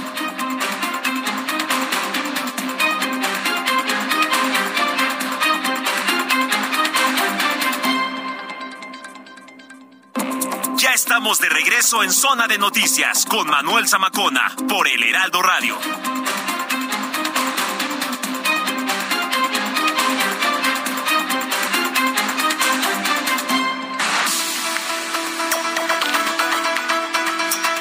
Pues ya son las 3 de la tarde con 30 minutos, las 3 con 30 entramos a la recta final de aquí de este espacio que es Zona de Noticias, la mejor revista del fin de semana, que bueno, pues como ya lo escuchó y se lo anunciaba con nuestra querida chef Paulina Bascal, a partir de lunes estaremos de 4 a 5 de la tarde, de lunes a viernes también, y aquí pues en los espacios del fin de semana.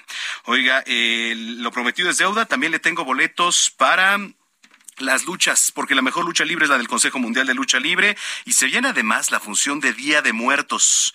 Se viene la función del Día de Muertos, que es el próximo martes primero de noviembre. Se la recomiendo al 100.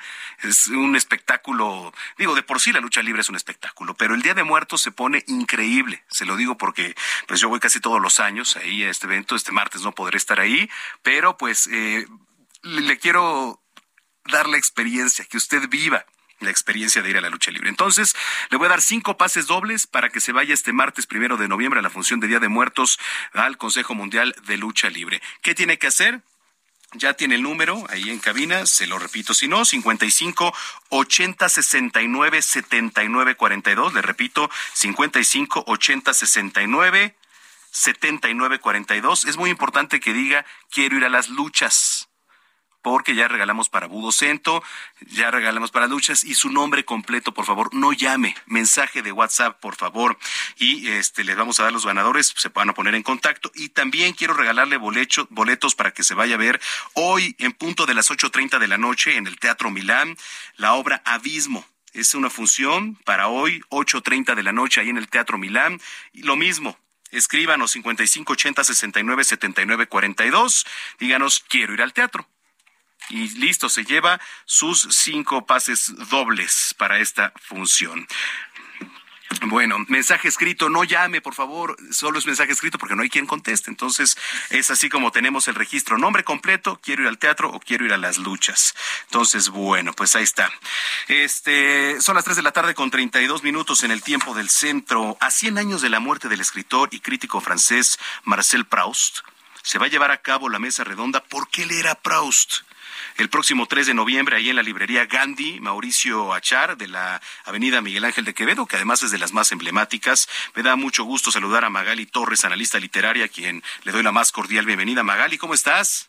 Manuel, ¿cómo estás? Buenas tardes. Muchas gracias por darle espacio a los libros y a pros y a las mesas y que ahora que ya no tenemos pandemia, que ya todos pueden asistir, pueden asistir a, a, escuchar a estos críticos literarios, pueden escuchar a presentaciones de libros. Y pues esta vez, como decías, Queremos invitarlos a que este próximo 3 de noviembre a las 7 de la noche, ahí en la librería de Gandhi, Mauricio Achar, nos acompañen porque vamos a estar platicando de Proust a 100 años de su muerte y porque sigue siendo tan importante leerlo. Oye, a ver, eh, creo que está muy padre. ¿Quiénes van a participar? ¿Qué vamos a poder encontrar, este Magali? Fíjate que hay algo importante que quisiera eh, mencionar. Fíjate que estas listas que siempre sacan, que en Internet podemos ver mucho de los 100 autores más difíciles de leer, ¿o no? O las cinco obras de literatura más difíciles de leer. Creo que nos han hecho un poco de daño porque casi siempre está mencionado entre tantos autores pros con eh, los tomos de en, busca del tiempo perdido. Y la verdad es que es todo lo contrario. Yo quisiera invitar a todos eh, tu radio escuchas, a toda la gente que nos está viendo, que vengan a escuchar la plática porque voy a estar con Nicolás Alvarado y con Adán Serret, expertazos en literatura, expertazos en Proust, y vamos a estar hablando de por qué es tan importante a 100 años de su muerte seguirlo leyendo, por qué Proust marcó un camino en la literatura y por qué fue uno de los autores más importantes y que hoy sigue siendo relevante. ¿no? Es muy importante como conocer esta parte para que todos entendamos que no es difícil leerlo, sus obras no son complicadas, más bien eh, creo que hemos venido arrastrando esa parte de la historia. Yo creo que es importante, ¿no? También dar un contexto y así brevemente, Magali, ¿qué dirías? ¿Por qué? ¿Por qué él era Proust? Les voy a decir algo bien fácil y bien rápido para que todos entendamos por qué Proust. ¿Ustedes se acuerdan de la película de Ratatouille? Bueno, esa ratita, ¿no? Que eh, es un cocinero, pero ¿se acuerdan de la escena donde llega ese crítico que es muy serio, ¿no? Y le ponen un plato de comida enfrente y de repente él le da la mordida, bueno, le da la cucharada a la sopa y tiene un regreso, ¿no? A su infancia, a su madre. Esa escena es proustiana. Esa escena es Proust. Entonces, ¿qué hizo él? de la Magdalena. No sé si ustedes, eh, bueno, no sé, a lo mejor muchos han leído Proust. La Magdalena de Proust es súper famosa y se le conoce como un momento proustiano, que todos en la vida los hemos tenido. Tú hoy, ahorita lo puedes tener a la hora de la comida, con un olor que te recuerda a lo mejor a la casa de tu abuela, eh, con un sabor, eh, con ver algo. Eso es un momento proustiano. Imagínense lo importante que fue Proust, que se hizo un adjetivo a partir de su obra, ¿no? Eso es, así de sencillo es Proust, así de sencillo es leerlo porque nos evoca la memoria involuntaria, la que todos tenemos, la que todos podemos ver en cualquier momento, los digamos llamados de vus, pues es un poco lo que Proust intentó hacer en la literatura, ¿no? Evocar su historia, su memoria, eh, él pasa de ser viejo a ser adulto, a ser niño en un solo, en un solo, eh, en una sola obra. Imagínense lo relevante que es este autor, que por eso hoy sigue vigente y tenemos que seguirlo leyendo. Correcto. Oye, para los que nos están escuchando, Magali, finalmente, ¿dónde, este, dónde va a ser todo esto? ¿A qué hora? 7 de la noche, el próximo 3 de noviembre, tráiganse su cafecito, se lo pueden subir ahí a la sala, vamos a estar en la librería y bajando pueden comprar eh, pueden comprar la obra. Un tomo, dos tomos, tres tomos, porque yo la verdad les quiero decir que con el primer tomo que lean de Proust van a entender todo y los demás se les van a hacer más sencillos. Sábado, no, perdón, miércoles 3 de noviembre, 7 de la noche en la librería de Gandhi en Mauricio Echar en Miguel Ángel de Quevedo. Me parece excelente. Oye, muchísimas gracias Magali por este platicar con nosotros. Mucha suerte y estaremos dándole seguimiento al evento. A ti, Manuel, muchas gracias y vámonos a leer a Proust. Vámonos a leer a Proust, Magali Torres, analista literaria, cuando son ya las 3 de la tarde con 36 eh, minutos. Sigue a Manuel Zamacona en Twitter e Instagram, arroba Zamacona al aire.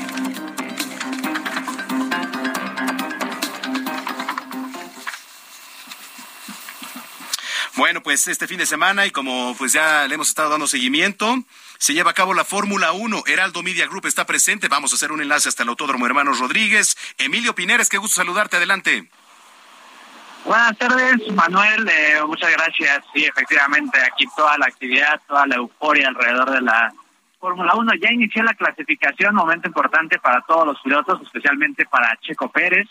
Eh, aquí depende en gran parte o puede depender en gran parte el resultado del domingo. El año pasado salió cuarto, consiguió remontar un lugar y se subió al podio. Este año la expectativa es mucho más grande.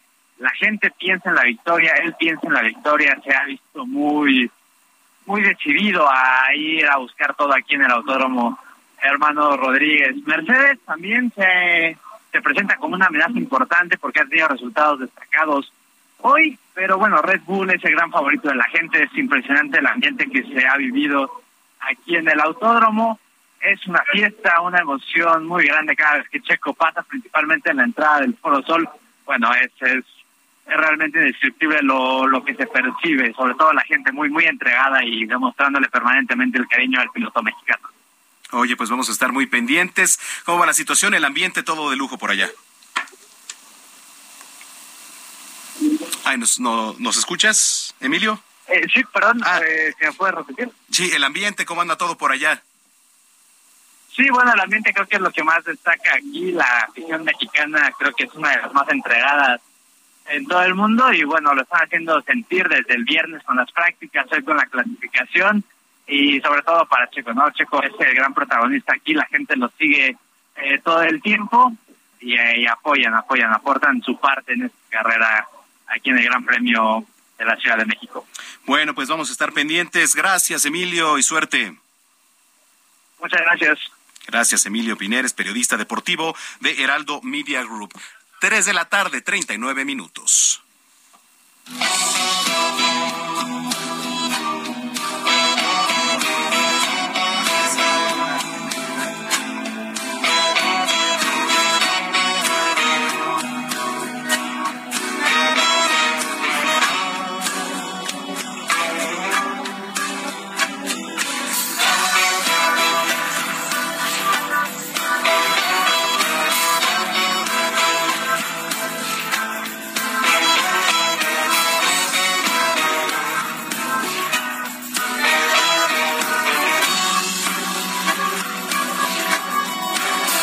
Pues tres con cuarenta minutos. Se está escuchando al cantautor argentino Pablo Amad, que bueno, nos va a compartir los detalles del concierto 20 años de tango rock, que además va a ofrecer nada más y nada menos que en el Teatro Metropolitan el próximo 27 de noviembre.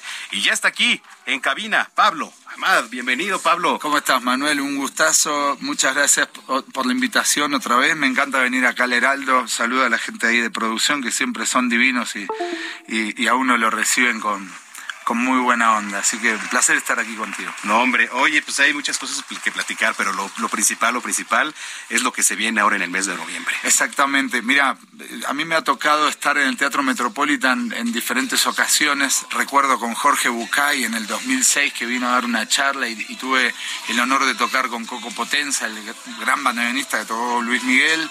Después estuve con Gustavo Cordera en un festival de ska reggae sinfónico, donde estuvieron un montón de cantantes del reggae, del ska de, toda Latinoamérica.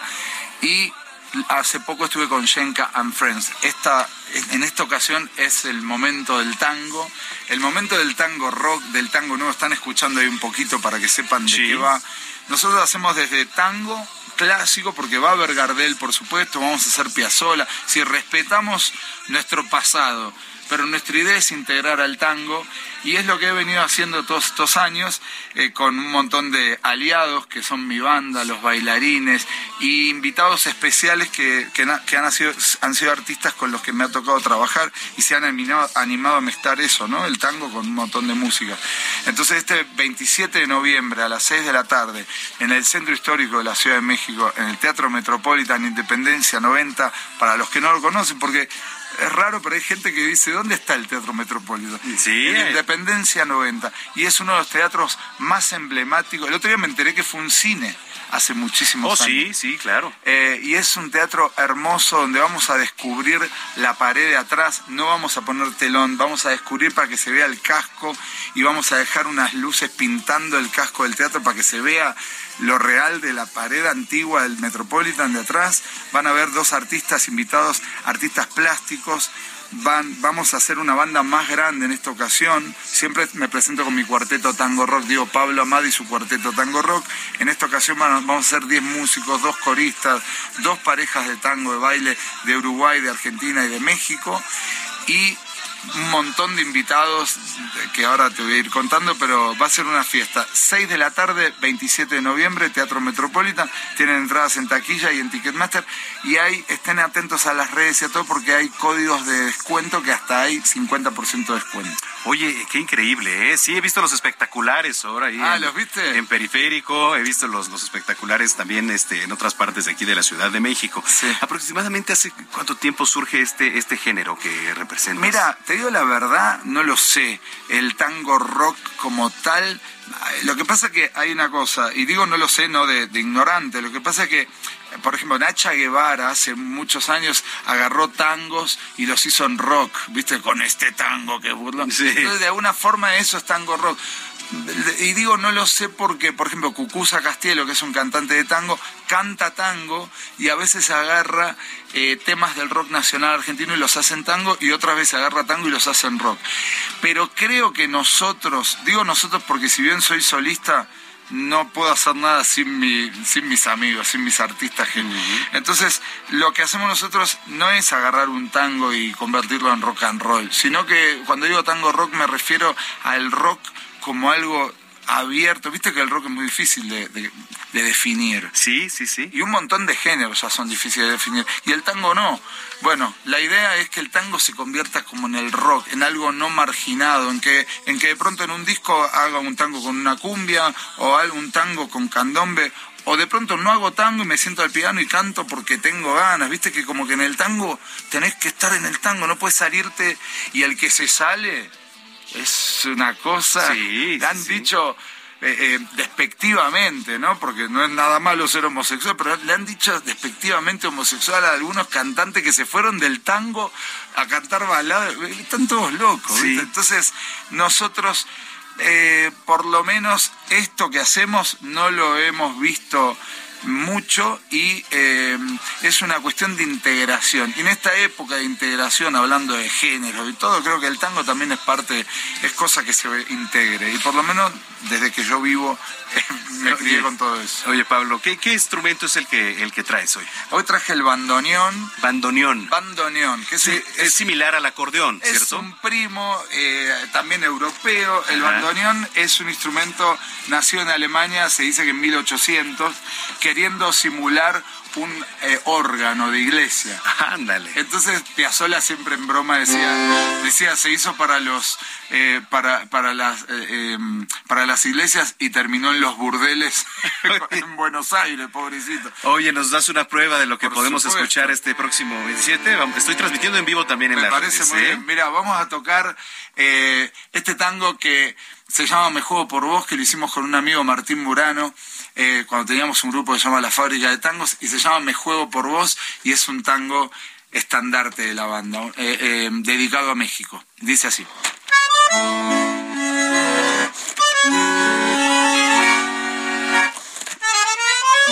Estamos bien de tiempo, ¿no? ¿Hago versión completa o versión radio? A ver, una versión, versión radio. Versión radio.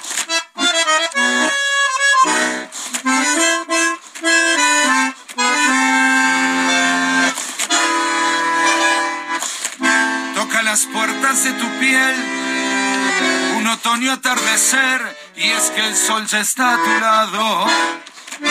Y me confundo pensando que aunque extrañe Buenos Aires, ya soy parte de tus brazos.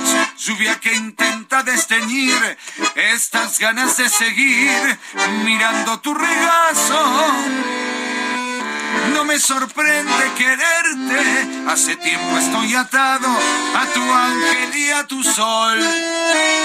Vengo de otros aires, pero vivo en esta tierra que abrigó mi pobre y triste corazón. Tierra de tenampas, catedrales y paisanes un tequila que no alquila su perdón. Y aunque anduve vagabundo por el mundo, por vos México siento este amor profundo. Y es que en mi destino mexicano o argentino, hoy tu casa ya es mi casa, corazón. Ahí está. Versión El Heraldo de México. Versión El Heraldo de México. Y, y, y, te voy a aclarar una cosa, porque a veces hablo mucho del tango rock y de pronto canto un tango. El tango fue, lo digo rápido esto, fue un momento en una época, como un periodo aparte de la música, como lo clásico, lo barroco y todo, se hablaba de una forma, se vestía uno de una forma, eh, se batían a duelo, cosas que ya no existen. Por eso me parece que decir tango rock abarca una forma nueva de ser y de hacer tango. Por eso ahora acabo de cantar un tango, pero no estoy acá haciéndome el malevo de los años 20. Eso es tango rock. ¿Cuánto tienes en la Ciudad de México? Poquito, llegué hace 21 años. Ándale, 21 años. Yo sé que dicen que hablo como si hubiera llegado al mediodía. sí, desde luego. Pero, pero, pero, no, hace 21 años. Oye, qué padre. Ya tengo hijos mexicanos. Este, sí, acá tiene su casa en la colonia del Valle. ya somos vecinos. ¿Vos claro, exacto. Somos vecinos. Yo también vivo en la colonia del Valle. Tú vives en la del Valle. En la del Valle también. Oye, este, después de este concierto, ¿qué viene ahora? ¿Qué tienes pensado hacer? No sé, no, sé, no pensado un montón de cosas. Digo, eh, lo que pasa que el concierto este es muy importante en la carrera de cualquier artista, ¿no? Pero nosotros venimos a hacer el foro coyocanense, que estamos hablando que entran 250 personas, lo reventamos, hicimos dos funciones el mismo día, gracias a Damián Tuso, el director de la banda, que se le ocurrió eso, y a la ayuda de Lourdes González. Y, y, de ahí saltamos al Metropolitan, ¿me entendés? Entonces, no sé qué viene. Yo creo que eh, hay varios panoramas. Yo lo que espero es seguir tocando donde sea. Nosotros no es que decimos, ah, si tocamos y no tocamos. Estamos haciendo temporada en un lugar en Puebla que se llama Piano 88. Eh, si se meten van a ver qué día estamos, viernes por medio. Pero después Metropolitan espero que haya una gira de, de este show y espero eh, hacer otro Metropolitan hasta que no haya más lugar y tengamos que ir al Auditorio Nacional. Eso espero. Oye, vas a ver que te va a ir increíble. Este, seguramente si nos quiere. estaremos dando una vuelta al teatro. No, estás súper invitado. Muchísimas gracias, estás Pablo. súper invitado. Y para los que estén escuchando, eh, nos gustaría regalar dos pases dobles hoy contigo y después que se pongan de acuerdo con la, con la Ah, producción. Muchísimas gracias. ¿Eh? Gracias, claro Tú que sí. hazlo como quieras, regala. Ahí Perfecto. Mañana los damos entonces esos pases Por dobles. supuesto, y te comunicas con Carmen para que. Perfecto. ¿Ok? Oye, gracias, mucha suerte y repítenos nada más la fecha y todo. 27 de noviembre, domingo 27 de noviembre a las 6 de la tarde se presenta Pablo Amad festejando 20 años de tango rock en el Teatro Metropolitan con 10 músicos en escena, bailarines, invitados especiales y el mejor show de tango nuevo y tango rock en toda Latinoamérica. ¡Qué grande! Si no lo digo yo, ¿quién lo va a decir? Sencillito. Sencillito y carismático. Eh, Muy bien. Pablo Amad, aquí en Zona de Noticias, gracias. Gracias a ti, Manuel, un placer. Pablo Amad, cuando son las 3 de la tarde con 50 minutos. como un pez que cayó en tu red.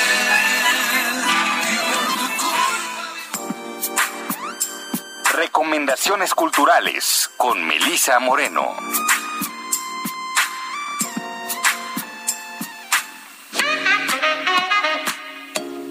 Bienvenidos a la Agenda Cultural del Heraldo de México. Yo soy Melisa Moreno y esta es nuestra selección para Zona de Noticias. Con el éxito sin precedentes del camino del artista, Julia Cameron cambió la vida de millones de lectores. Ahora ofrece un nuevo método de transformación personal y creativa para escuchar mejor nuestro entorno a los demás y a nosotros mismos.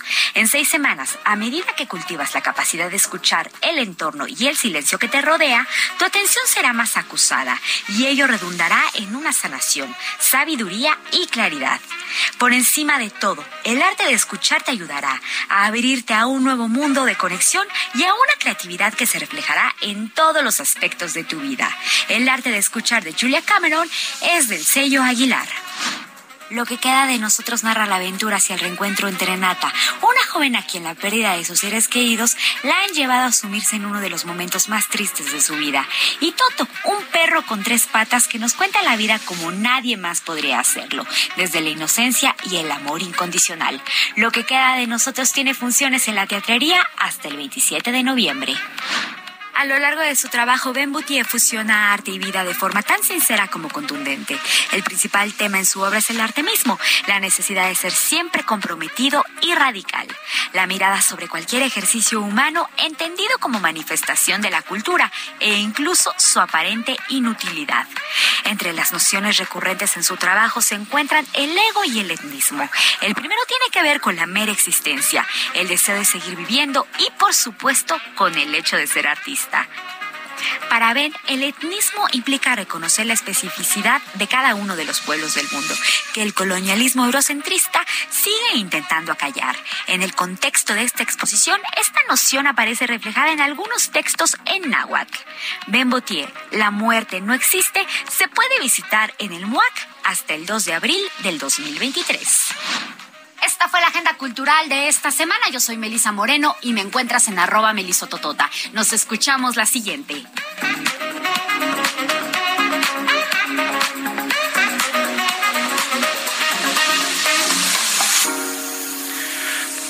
Pues eh, llegamos al final de este espacio. Muchísimas gracias por habernos sintonizado. Les recordamos que mañana tenemos una cita en punto de las dos de la tarde. Por supuesto que vamos a estar dándole seguimiento al Gran Premio de México. Vamos por esa carrera, vamos con Checo Pérez y aquí le vamos a estar dando todos, todos los detalles. Así que los esperamos mañana en punto. Eh, Mañana al final del fútbol mexicano, está la Serie Mundial. Entonces, bueno, pues, eh, ¿qué más? ¿Qué más que se informe aquí en Zona de Noticias? Recordándole que además de todo esto, el próximo lunes 31 de octubre comenzamos Zona de Noticias de lunes a viernes de 4 a 5 de la tarde. Me va a dar mucho gusto que nos acompañen en ese espacio.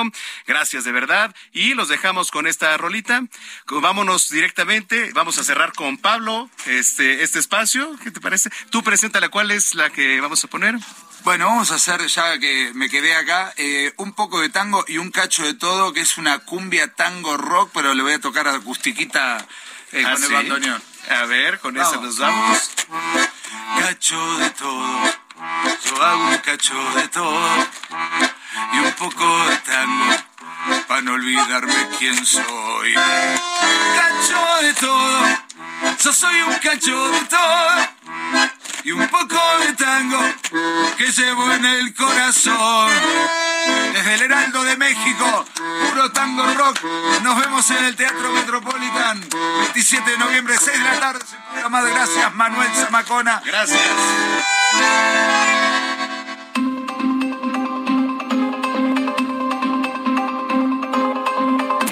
El Heraldo Radio presentó Zona de Noticias con Manuel Zamacona. Los esperamos la próxima semana desde el epicentro de la información.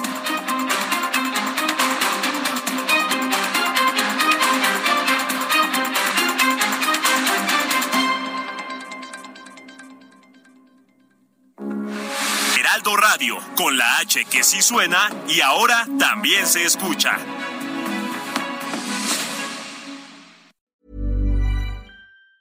If you thought the only way to get a more defined jawline with natural looking results was through surgery, think again. Juvederm Volux XC is a non surgical injectable gel filler that improves moderate to severe loss of jawline definition and can help you achieve natural looking results with little downtime. Even better, this improved definition lasts up to one year with optimal treatment. No maintenance required. Improve jawline definition for a smooth, sculpted look with Juvederm Volux XC. For important safety information and to find a licensed specialist, visit juvederm.com. That's J U V E D E R M.com. Not for people with severe allergic reactions, allergies to lidocaine, or the proteins used in Juvederm. Common side effects include injection site redness, swelling, pain, tenderness, firmness, lumps, bumps, bruising, discoloration, or itching. There's a risk of unintentional injection into a blood vessel, which can cause vision abnormalities, blindness, stroke, temporary scabs, or scarring. Talk to a licensed specialist to find out if it's right for you.